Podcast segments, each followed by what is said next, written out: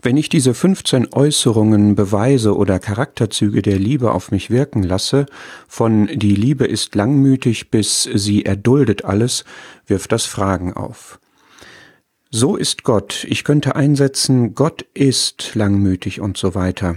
Die Frage ist, glaube ich das wirklich? Ist mein Bild von Gott so, dass er langmütig, gütig und so weiter ist, ganz konkret, persönlich mir gegenüber? So ist Christus. Ich könnte einsetzen, der Herr Jesus Christus ist. Punkt, Punkt, Punkt. Ist Liebe nur theoretisch, nur ein Wort, oder besteht sie den Praxistest in realen Beziehungen und Situationen? So soll ich sein, kann ich einsetzen, ich bin, also ich kann das nicht, ich bin nicht langmütig, ich bin nicht gütig. Was mache ich jetzt damit, ist meine Frage. Wilhelm Busch sagte dazu, das hier ist keine nette Moral oder Diskussionsgrundlage, sondern eine Anklage gegen unsere ungöttliche Art. Es ist aber auch keine Forderung Gottes, sondern Gottes Bild von einem erneuerten Menschen.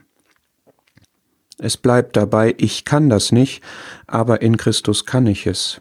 Deshalb ist es richtig, hier einzusetzen, ich in Christus bin, langmütig und so weiter. Ich habe Langmut erfahren und bin in Christus langmütig.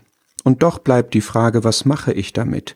Will ich das wirklich? Will ich wirklich gütig sein? Will ich wirklich mich nicht über Ungerechtigkeit freuen? Will ich wirklich nicht das meinige suchen? Will ich wirklich alles erdulden? Wo kommen wir denn dahin? Nochmal Wilhelm Busch, in die Gemeinschaft mit Gott kommen wir dahin.